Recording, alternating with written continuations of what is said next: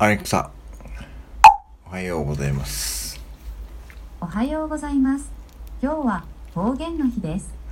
うん、日本には大きく分けると16種類の方言区画があります。うん、方言は地域ごとに味があっていいですよね。私も勉強中です。お方言で好きって言ってと言ってみてください。アレクサ、方言で好きって言って、AI の私が山形弁で言ってみた。